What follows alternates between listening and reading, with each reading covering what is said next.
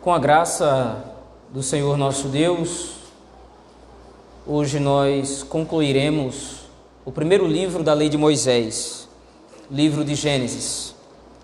Peço que você abra a sua Bíblia naquele texto.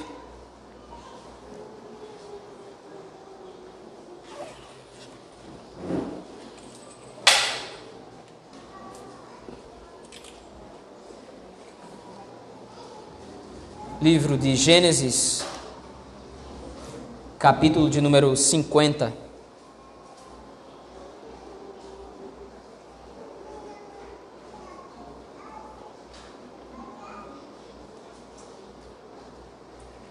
Livro de Gênesis, capítulo de número 50. Assim nos diz o texto da palavra do Senhor. Então José se lançou sobre o rosto de seu pai e chorou sobre ele e o beijou. Ordenou José a seus servos, aos que eram médicos, que embalsamassem a seu pai.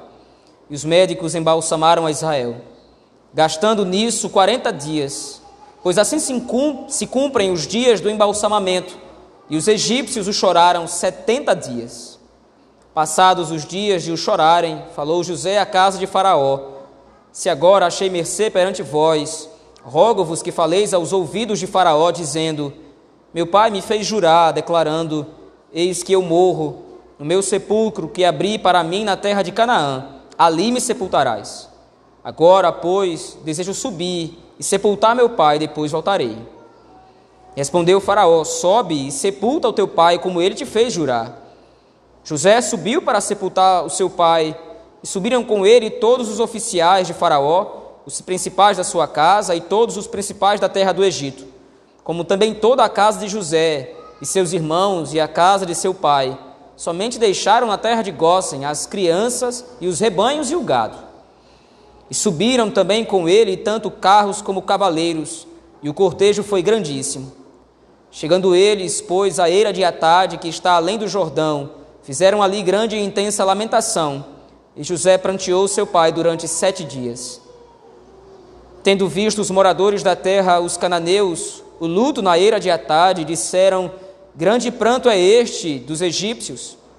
E por isso se chamou aquele lugar de Abel Mitzraim, que está além do Jordão. Fizeram-lhe seus filhos como lhes havia ordenado. Levaram-no para a terra de Canaã e o sepultaram na caverna do campo de Mapela que Abraão comprara como campo por posse de sepultura a Efron, o Eteu, fronteiro a Mane. Depois disso voltou José para o Egito, e ele e seus irmãos e todos os que com ele subiram a sepultar o seu pai. Vendo os irmãos de José que seu pai já era morto, disseram: É o caso de José nos perseguir e nos retribuir certamente o mal todo que lhe fizemos. Portanto, mandaram dizer a José: Teu pai ordenou antes da sua morte, dizendo: Assim direis a José: Perdoa, pois, a transgressão de teus irmãos e o seu pecado, porque te fizeram mal. Agora, pois, te rogamos que perdoes a transgressão dos servos do Deus de teu pai.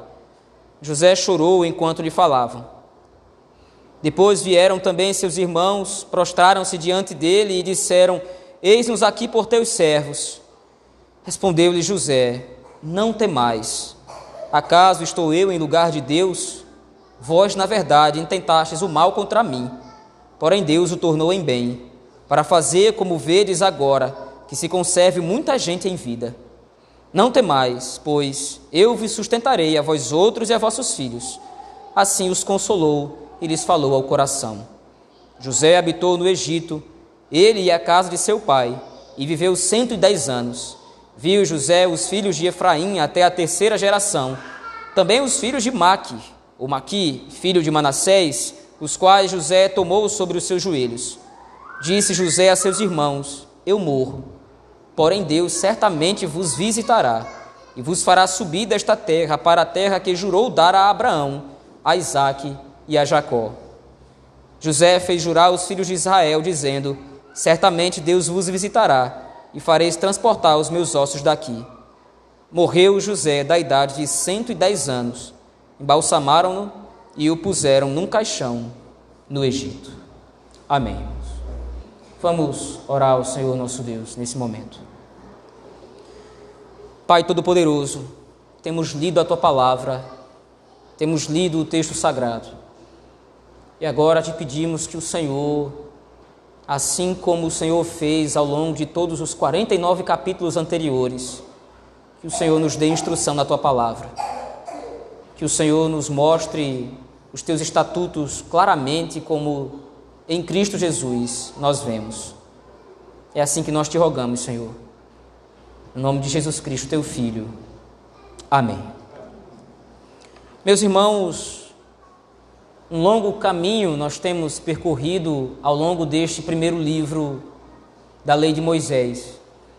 O primeiro livro da saga que Moisés escreve demonstra a história do povo de Israel, a história primeira do povo, como esse povo foi gerado.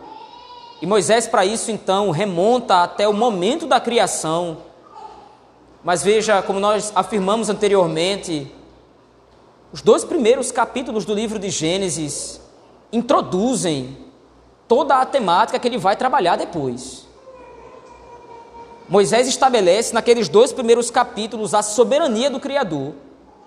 E como isso é feito, descrito no primeiro capítulo, como o Criador, sendo perfeito, estabeleceu que a sua criação também fosse perfeita, no sentido de que ele cria tudo muito bom. No capítulo 2, o Senhor cria o homem, estabelece o homem como governante abaixo dele na sua criação, para que seja o porta-voz do Senhor na própria criação. Porém, no capítulo 3 há uma ruptura nesse fluxo harmonioso do texto. Capítulo 1 e o capítulo 2 demonstram a soberania do Senhor e a sua sabedoria governando todas as coisas. Mas no capítulo de número 3, há uma rebelião contra o Senhor o mal entra no mundo através de Adão. E desde o capítulo 3, então, nós vemos os desdobramentos e os efeitos da queda no homem. Nós vimos o quanto o pecado passa de pai para filho, o quanto a natureza corrupta está presente de fato em todos os homens. Nós vimos o desenvolvimento de duas linhagens que seguem de um mesmo homem de Adão procedem os filhos da serpente, e de Adão procedem os filhos da mulher. Embora ele pertença ao segundo grupo, dois dos seus filhos se digladiam e a linhagem da serpente começa a sua perseguição aos filhos da mulher. E capítulo após capítulo, na história da redenção, no livro de Gênesis, nós vimos o quanto os efeitos do pecado e da queda vão se alastrando e vão se tornando cada vez mais obscuros e cada vez mais violentos. De maneira que o Senhor agora intervém e demonstra a sua graça e a sua misericórdia. Primeira parte, então, do livro de Gênesis destaca pelo menos três homens: Adão, Noé e seus filhos, Sem e Jafé de onde vem uma grande linhagem de povos. Mas o texto se concentra especificamente em Sem. E ao final da linhagem do capítulo 11, nós temos o personagem principal da saga a seguir, que é Abraão. Chamado de um povo distante, Abraão é convocado a servir ao Senhor. E através de Abraão, então, o Senhor deseja criar uma linhagem própria Assim como ele havia feito no capítulo 5, como ele estabeleceu a linhagem dos filhos da mulher, que descendem de Adão, ele agora estabelece essa linhagem através de Abraão. E através de Abraão, então, o Senhor estabelece a sua aliança também, assim como foi com Adão e com Noé, com Abraão também é estabelecido uma aliança, um pacto. Só que esse pacto é ainda mais específico. Ele promete uma redenção. Promete um Salvador e um povo que será salvo por ele. E nós temos visto isso até, de, até então, como as promessas do Senhor, como o seu pacto, como a sua aliança, vão percorrendo a história da redenção. E nós chegamos agora ao último capítulo desse primeiro livro.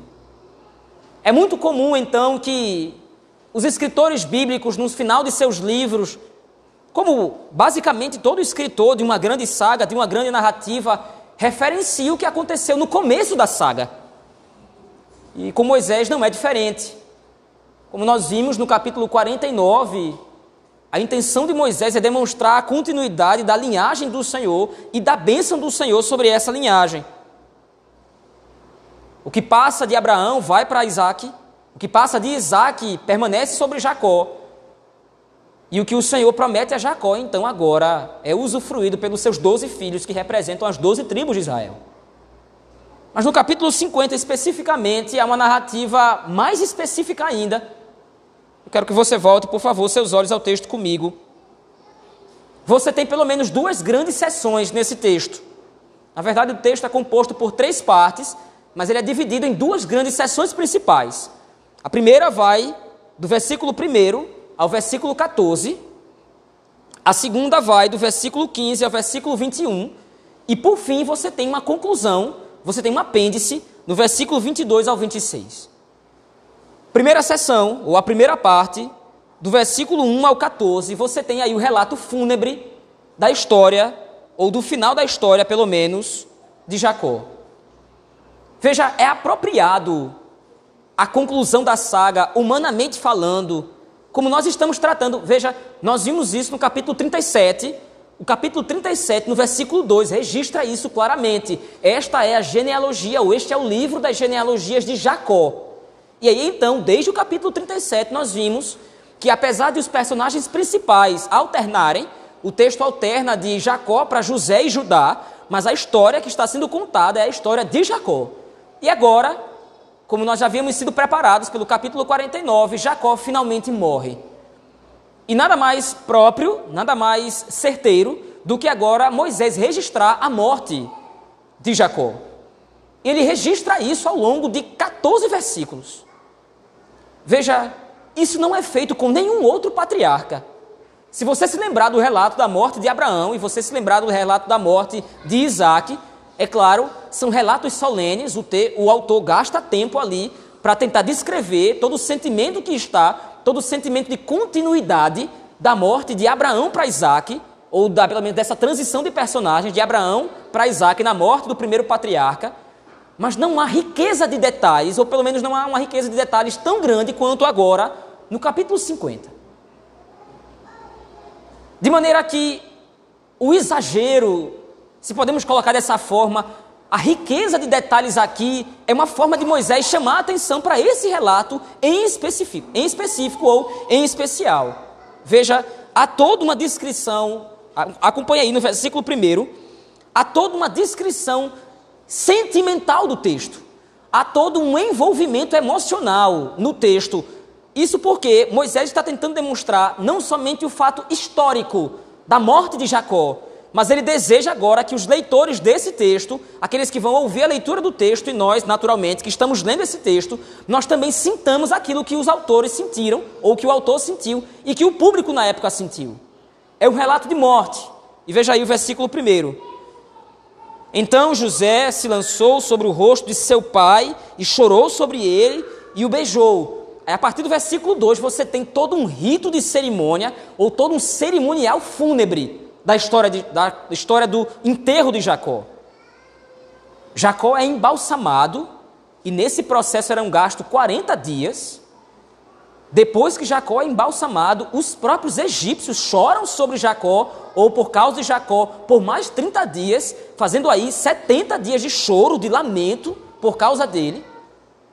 Depois disso, segue-se um grande cortejo que parte do Egito para a terra de Canaã. Veja, é uma riqueza de detalhes, fazendo com que de fato haja uma comoção por causa do que está acontecendo aqui. É um relato de morte. Mas veja, a intenção de Moisés não é simplesmente nos fazer chorar por causa da morte de Jacó especificamente. O tema da morte é muito fortuito para Moisés trabalhar aqui no final do livro de Gênesis. E essa referência à morte aqui e os detalhes sendo construídos a partir do funeral de Jacó vão então relembrando os ouvintes, vão relembrando os leitores do texto como é que a morte começou no mundo. Por que, que Jacó, o nosso pai, morreu de fato? E aí você se lembra então de Gênesis capítulo 3. A morte é consequência da queda. A morte é a sentença devida para transgressores. O Senhor Deus estabeleceu a sua aliança com Adão. E essa aliança exigia obediência irrestrita e integral. E a Adão seria oferecido a Adão e a toda a sua linhagem. Lembre-se disso, o pacto ele é estabelecido com Adão, mas os beneficiários ou aqueles que sofrerão as implicações do pacto não é somente Adão e Eva, mas toda a linhagem a seguir. É estabelecido então o pacto com Adão, e se Adão obedece ao pacto, se Adão obedece à aliança, ele ganha vida eterna para si e para toda a raça dos homens depois dele.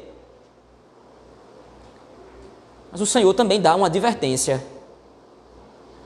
Se você pecar, você vai morrer. E Adão peca contra o Senhor. E a devida sentença é então pronunciada. Você pecou.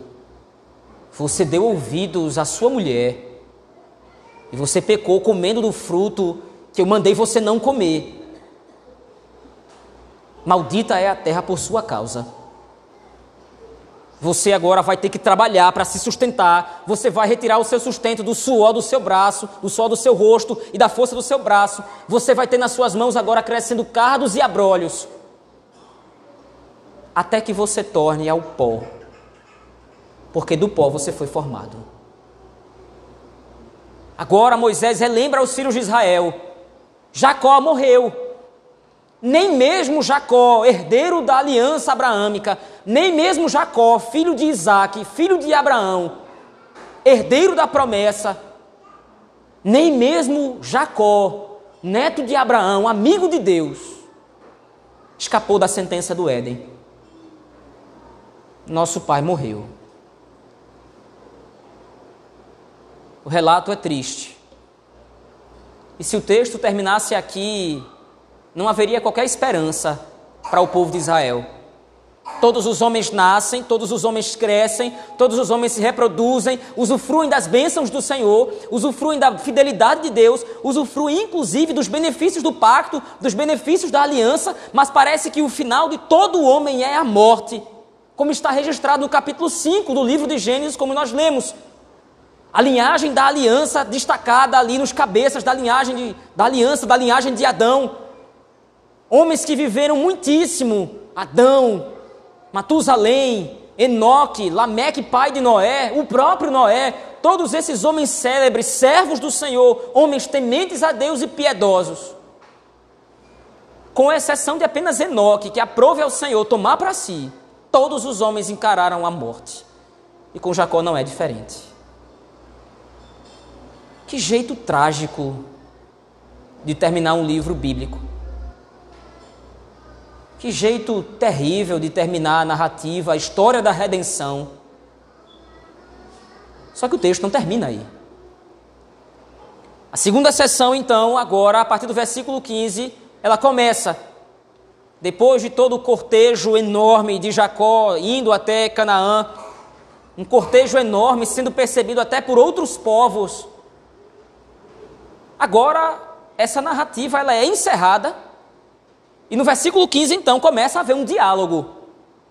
Veja, volte seus olhos ao texto comigo, por favor. Começa a haver um diálogo baseado numa problemática. E qual é a problemática que o texto propõe?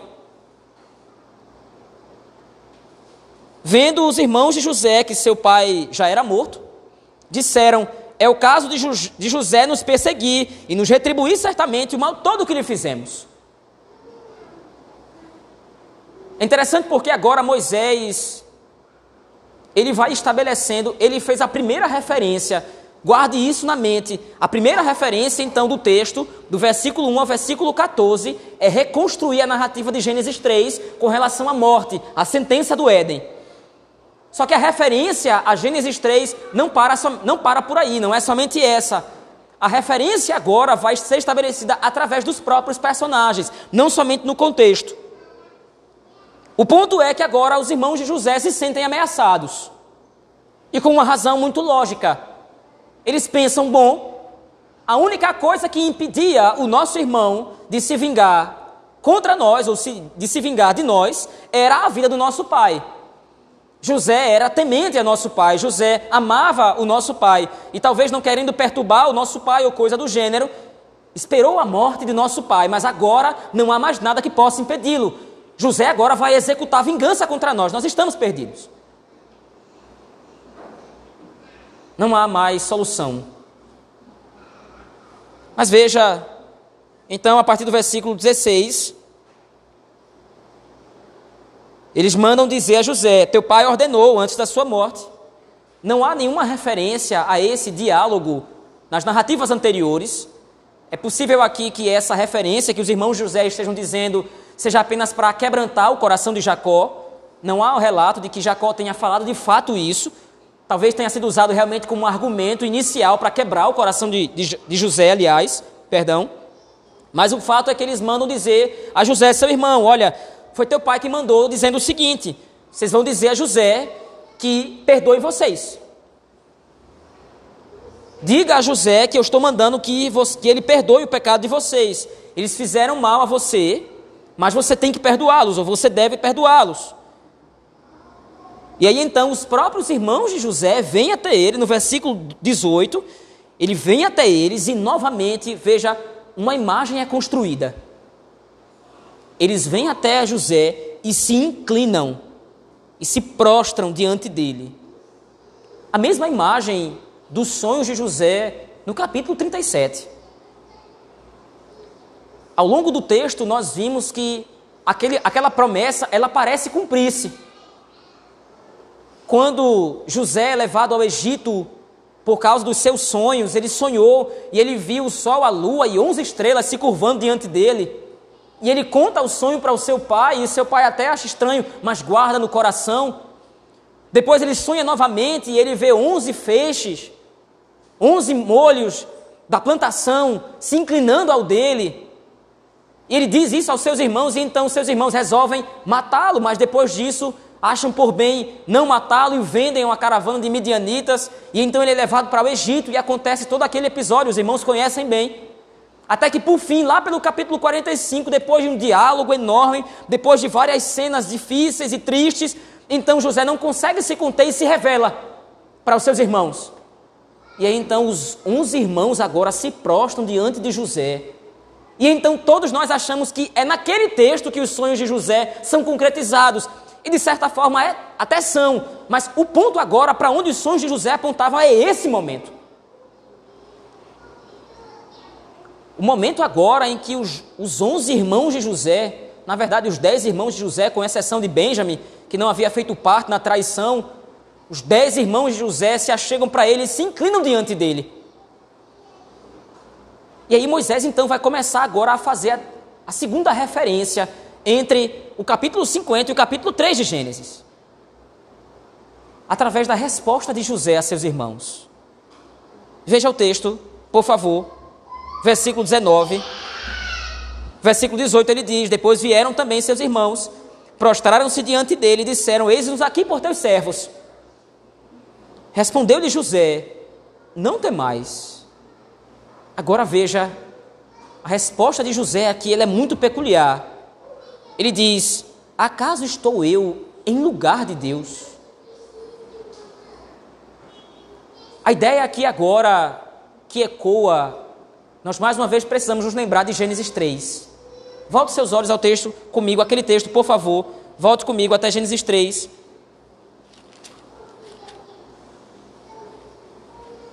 Lembre-se qual é a proposta de Satanás a mulher.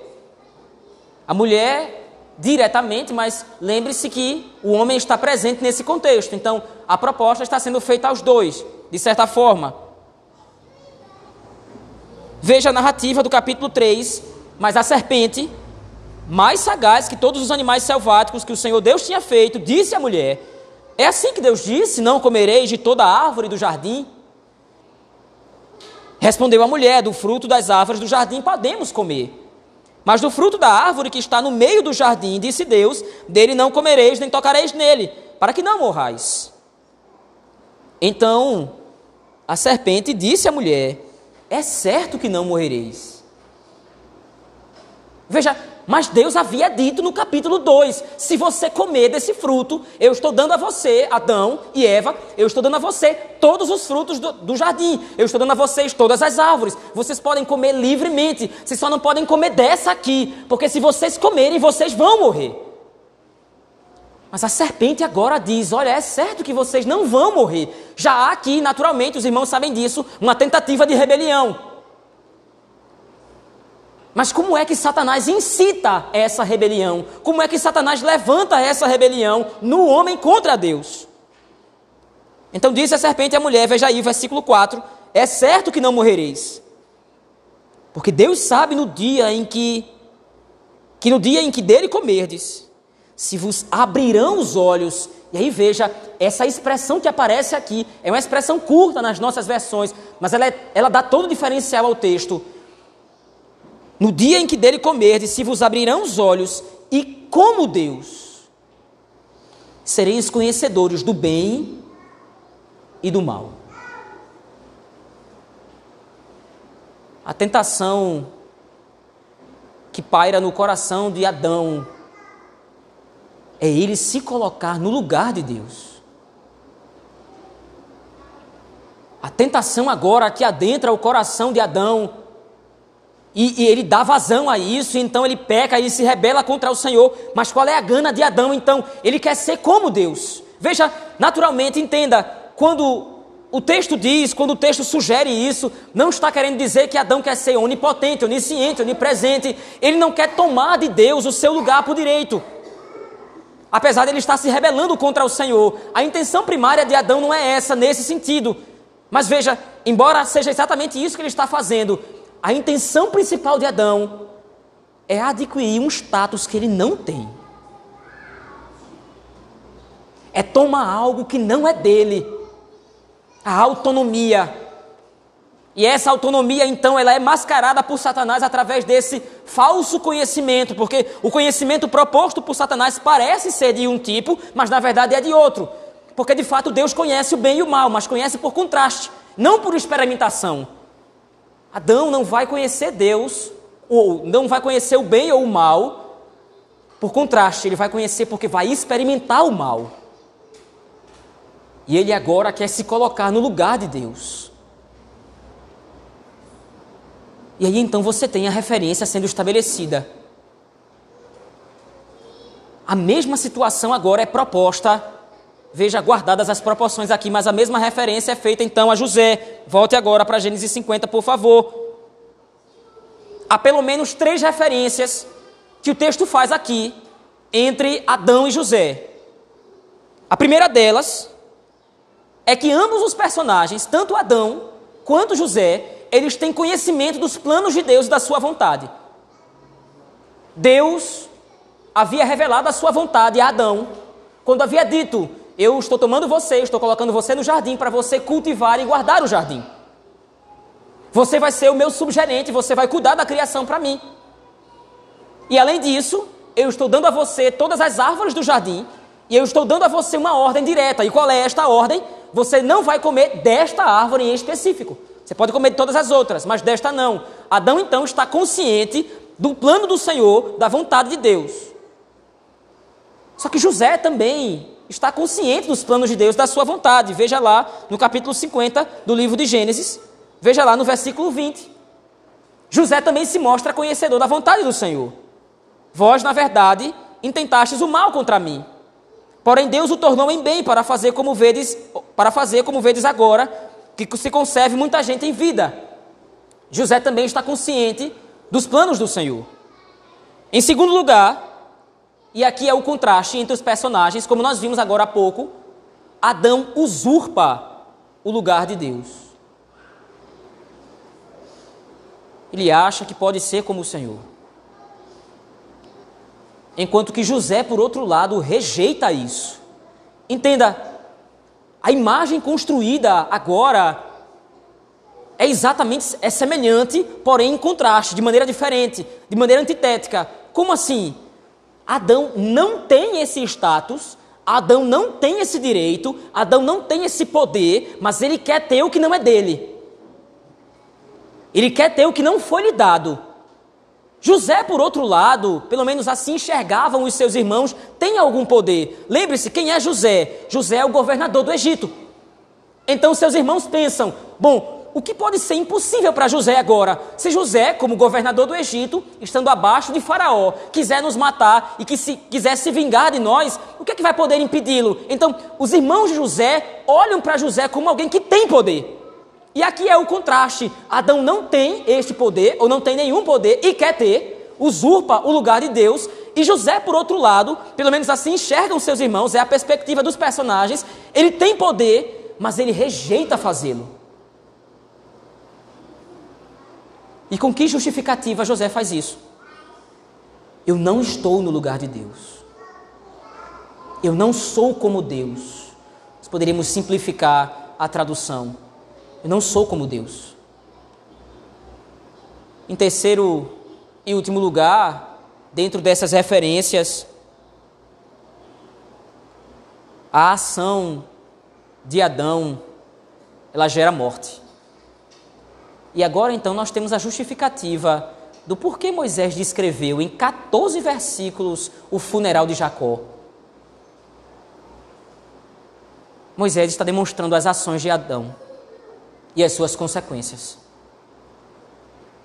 O pecado entrou no mundo gerando morte. O pecado entrou no mundo gerando destruição.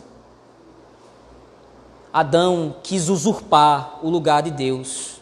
Ele quis ser como Deus, quis tomar para si o que não era dele, o que não lhe pertencia. Ele se rebelou contra o Senhor, ele se, voltou contra o Senhor, ele quebrou a aliança. E qual foi a consequência disso? Foi a morte, foi a destruição, foi a ruína de toda a raça dos homens. Todo homem, por mais próspero que seja, e lembre-se de Abraão, por mais bem sucedido que seja, e lembre-se de Isaac, por mais longevo que seja, e lembre-se de Jacó, vai experimentar o sono da morte, como sentença do Éden. Por outro lado, José rejeita ser como Deus. Ele rejeita usurpar o lugar do Senhor. E qual é a consequência disso? Continue o texto comigo, por favor. No versículo 20, a parte B. Vocês intentaram o mal contra mim, porém Deus o tornou em bem, para fazer como vedes agora, que se conserve muita gente em vida. Não temais, pois eu vos sustentarei, a vós outros e a vossos filhos. Assim os consolou e lhes falou ao coração.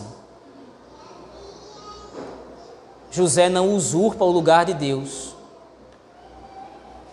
Ele não usurpa essa autoridade. Ele se coloca na sua posição de servo. Ele se coloca na sua posição de instrumento dos planos do Senhor para a redenção do seu povo. E qual é a consequência disso? Vida é gerada. Agora o Senhor, através de José, transmite vida às 70 pessoas que saíram de Canaã para o Egito, juntamente com seu pai. Apesar de seu pai agora estar morto, como consequência do pecado natural, como consequência do pecado original, da natureza humana caída, mas agora o povo de Deus está a salvo. Naturalmente, a intenção de Moisés, então, agora é demonstrar para o povo de Israel que está lendo esse texto, essa compreensão, ela vai além, ela vai trazendo agora à luz um segundo personagem na história. Moisés, é isso é interessante na Escritura, Moisés está há anos, Moisés está há séculos de Paulo. Mas o que o apóstolo Paulo vai dizer no capítulo 5 de Romanos se encaixa perfeitamente agora no capítulo 50 do livro de Gênesis. Vá até aquele texto comigo, por favor. Livro de Romanos, no capítulo 5.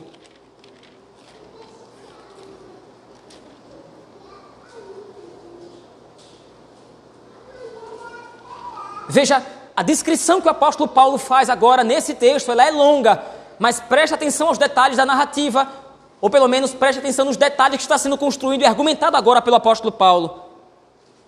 Ele enxerga a história da dinâmica da redenção, ou a história da redenção, debaixo dessa perspectiva de dois Adãos, ou dois Adões, por assim dizer. O primeiro Adão, o original, o primeiro, e um segundo Adão, para onde o primeiro apontava. Veja, a partir do versículo 12, acompanhe a leitura comigo, por favor. Romanos capítulo 5, a partir do versículo 12. Portanto, assim como por um só homem entrou o pecado no mundo, e pelo pecado a morte, assim também a morte passou a todos os homens, porque todos pecaram. Porque até o regime da lei havia pecado no mundo, mas o pecado não é levado em conta quando não há lei. Entretanto, reinou a morte desde Adão até Moisés mesmo sobre aqueles que não pecaram, à semelhança da transgressão de Adão, a rebelião por si só, ou a rebelião em si, o qual, aí veja qual é o comentário que ele faz, o qual prefigurava aquele que havia de vir. Ou seja, o próprio Adão era um personagem de referência. Todavia, não é assim o dom gratuito como a ofensa. Porque se pela ofensa de um só morreram muitos, muito mais a graça de Deus e o dom pela graça de um só homem, Jesus Cristo, foram abundantes sobre muitos. O dom, entretanto, não é como, como o caso em que somente um pecou. Porque o julgamento derivou de uma só ofensa, a ofensa de Adão, para a condenação. Mas a graça transcorre de muitas ofensas do povo de Deus para a justificação no sacrifício de Cristo. Se pela ofensa de um e por meio de um só reinou a morte, muito mais os que recebem a abundância da graça e o dom da justiça reinarão, e ele usa uma palavra: reinarão em vida. Por meio de um só, a saber, Jesus Cristo. Pois assim como por uma só ofensa veio juízo sobre todos os homens, para a condenação, assim também por um só ato de justiça veio a graça sobre todos os homens para a justificação, e ele repete de novo a expressão que dá vida. Entende? Perceba agora qual é a intenção do apóstolo Paulo aqui. Ele está fazendo exatamente a mesma referência que Moisés fez em Gênesis. Adão representa a morte. Adão representa a transgressão. Adão representa a corrupção, a ruína. E aí então ele não sabia quem era Cristo. Ele sabia que o Messias haveria de vir. Ele sabia que o enviado da parte do Senhor para salvar o seu povo haveria de vir, mas ele não tem ainda a profundidade de, de detalhes. A progressão da revelação ainda vai acontecer. Isso ainda vai ficar mais claro na revelação. Mas Moisés é o primeiro na revelação, é o primeiro na escala da revelação, então ele não tem todo o conhecimento sobre o Messias. Então, como é que Moisés referencia o segundo Adão? através de José. José, que no seu ato de obediência acarretou ou trouxe vida para todo o seu povo. Então agora, ele pode dizer a seus irmãos: Eu não estou no lugar de Deus. Eu não vou usurpar o que não é meu. E você tem o um paralelo aqui direto com Cristo. Nós vimos isso hoje pela manhã. No relato de Filipenses, no capítulo 2, o apóstolo Paulo exorta a igreja a pensar uniformemente. E então, a exortação do apóstolo Paulo é essa: olha, tende em vós o mesmo sentimento que houve também em Cristo Jesus. E aí ele diz: olha, Cristo é Deus. Mas ele não usou como usurpação, isto é, ele não usou como arrogância, ele é Deus, mas ele não usou isso como pretexto arrogante. Não, ele se despiu da sua coroa de glória, ele se despiu da sua visibilidade, ele se despiu da sua majestade. E o que foi que ele fez? Ele se esvaziou dela, ele veio em forma de servo e ele se sacrificou. Essa é a imagem da Escritura sobre Cristo. Aquele através do qual, sendo Deus, obedece ao Senhor, obedece ao plano trinitário, ao pacto da redenção. Com que objetivo? Nós poderíamos aqui repetir as mesmas palavras de José para que se conserve toda essa gente em vida, como hoje se vê. Assim como José fez, ou na verdade, muito melhor do que José fez, Cristo se submeteu voluntariamente, entendendo os planos do Senhor para nossa redenção. Ele se submeteu a esses planos, executou o sacrifício, para que nós tivéssemos vida. E um ponto que não pode deixar passar na narrativa é como foi que isso foi feito. Como é que então Moisés descreve a narrativa de José? O que foi que aconteceu na vida de José para que ele então pudesse descrever tudo o que aconteceu agora como sendo parte dos planos divinos do Senhor? O que foi que aconteceu na vida de José? Ora, ele foi traído. Ele foi vendido, ele foi violentado, ele foi humilhado por seus próprios irmãos. Mas ele chega agora, qual é a leitura de José no final do texto? Ele olha para a providência do Senhor. Vocês pecaram contra mim, vocês pecaram contra o Senhor, mas Deus tornou o mal que vocês intentaram em bem para o bem de vocês mesmos. É um conceito complexo esse. Como é que o mal no mundo pode de alguma forma gerar algum bem?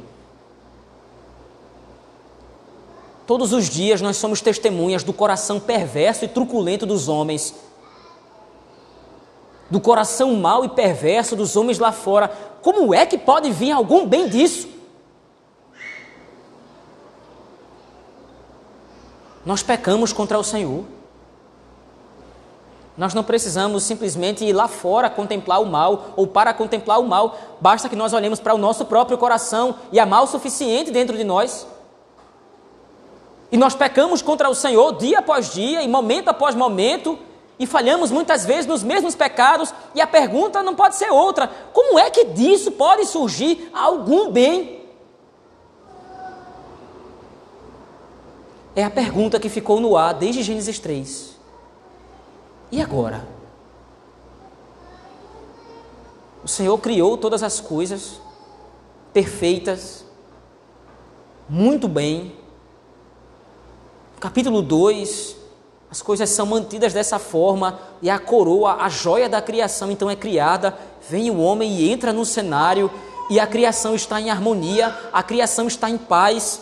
E entra agora o capítulo 3 e um desastre completo, uma catástrofe acontece. O homem se rebela contra o Senhor, o homem afronta a autoridade divina e agora o mal entra no mundo e com o mal a desordem. O capítulo 4 é sangrento, o capítulo 9 é sangrento. Todas as narrativas do livro de Gênesis vão demonstrando a, a, a vastidão do pecado. Como é que pode vir algum bem disso? Os planos do Senhor não podem ser frustrados nem mesmo pelo mal. O mal não apanhou Deus de surpresa. A transgressão de Adão não apanhou o Senhor de surpresa. Ora, a única alternativa que nos resta é dizer então que estava calculado. Mas como é que nós podemos sair então dessa sinuca? Porque se estava calculado, o Senhor sabia o que ia acontecer? Sim para o louvor da Sua glória na nossa vida. Num cenário de morte, de um cenário de destruição, de um cenário de catástrofe e tragédia, o Senhor gera a vida e a concede para o seu povo. O seu povo que transgrediu a sua lei, o seu povo que transgrediu a sua aliança. E veja, essa é a exortação que Moisés vai fazendo para o povo de Israel. Lembre-se, vocês pecaram à semelhança de Adão, não do mesmo jeito, como diz o apóstolo Paulo, mas vocês pecaram contra o Senhor. Vocês são idólatras muitas vezes, vocês são rebeldes, vocês agem como ímpios, vocês mentem, vocês matam, vocês roubam, vocês juram falso, vocês cobiçam o que é do próximo, vocês adoram outros deuses, vocês pecam contra o Senhor. Vocês intentam o mal constantemente. Mas Deus muda o mal em bem para que vocês fiquem vivos e para que vocês obtenham do Senhor vida eterna. Moisés estrutura o texto e demonstra para os filhos de Israel que virá o segundo Adão. A semelhança de José, a semelhança do primeiro Adão, mais perfeito. Ele vem, obedece aos planos do Senhor e encerra a história da redenção. Novamente, volte seus olhos ao texto de Gênesis 50 comigo, por favor. O apêndice final do livro de Gênesis termina de novo em morte. Agora é hora de narrar a morte de José. Veja, você tem então, do versículo 1 ao versículo 14, a narrativa fúnebre. Depois você tem do verso 22 ao verso 26, de novo a narrativa fúnebre. Você tem morte nas duas pontas do texto. Só que agora, depois de todas essas considerações, nós não enxergamos essa segunda morte de maneira negativa. Depois de compreendermos tudo aquilo que Moisés trabalhou, do versículo 15 ao versículo 21, nós, nós não enxergamos a morte mais de maneira pesada, de maneira negativa, nós enxergamos agora a morte através de uma esperança, e é a mesma esperança agora que José demonstra para os filhos de Israel. Veja o texto, por favor. José habitou no Egito, ele e a casa de seu pai, e viveu 110 anos. Viu José os filhos de Efraim até a terceira geração, também os filhos de Maquir, filho de Manassés, os quais José tomou sobre seus joelhos. Disse José a seus irmãos: Eu morro. Porém, Deus certamente vos visitará e vos fará subir desta terra para a terra que jurou dar a Abraão, Isaque e a Jacó. José fez jurar aos filhos de Israel, dizendo: Certamente Deus vos visitará e fareis transportar os meus ossos daqui. Morreu José. Da idade de 110 anos, balsamaram no Egito e puseram num caixão no Egito. O texto termina com um relato fúnebre novamente. Mas esse relato fúnebre agora demonstra a esperança de José. O Senhor vos visitará e vos fará subir desta terra e vai vos encaminhar para a terra que jurou dar a Abraão, a Isaac e a Jacó, nosso pai. Esta é a esperança que Israel teve ao ler o texto. Essa é a esperança que nós temos ao ler o texto. O apóstolo Paulo, no Novo Testamento, diz: falta um inimigo a ser vencido. O Senhor já derrotou todos os seus adversários: diabo, o inferno, o pecado, o mundo, os anticristos no mundo, o sistema corrupto que nele está. Todos os inimigos já foram destruídos, todos os inimigos foram derrotados, mas falta um inimigo: a morte. O inimigo que ele derrotou na cruz. E ele fará com que todo eleito do Senhor também derrote no último dia. A história da redenção do livro de Gênesis termina com um relato de morte. Mas a morte agora não é mais o fim. A morte é um estado intermediário.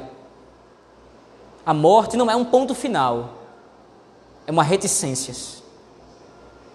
Na cruz de Cristo, Deus nos visita. Certamente o Senhor visitou o seu povo e nos deu vida, vida eterna e abundante. Daqui a um pouco nós experimentaremos do pão e do vinho, símbolos do corpo e do sangue de Cristo, símbolos do seu sacrifício, símbolos da morte que nos traz vida eterna. Vamos orar ao Senhor nosso Deus, meus irmãos.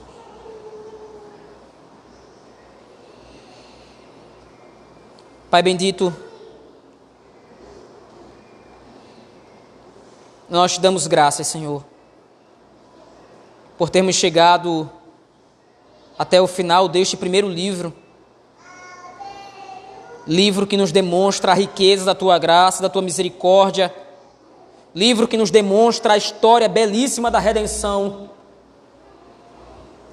Que nos revela a Cristo nos revela teu plano gracioso e grandioso, plano que não pode ser frustrado pelo mal que outrora entrou no mundo, o mal que tentou destruir a tua criação, que tentou destruir a tua imagem como Senhor e como Criador de todas as coisas, como único soberano.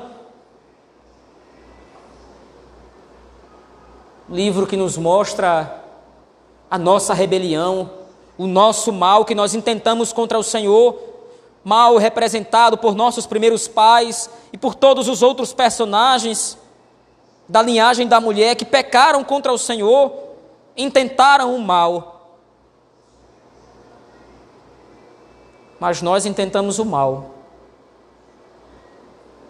O Senhor, por outro lado, nos visitou em Cristo e tornou o mal em bem transformando morte em vida, destruição em salvação, ruína em glória. Obrigado por isso, Senhor. Guarda esta palavra em nossos corações. É o que te rogamos em Cristo Jesus, teu Filho. Amém.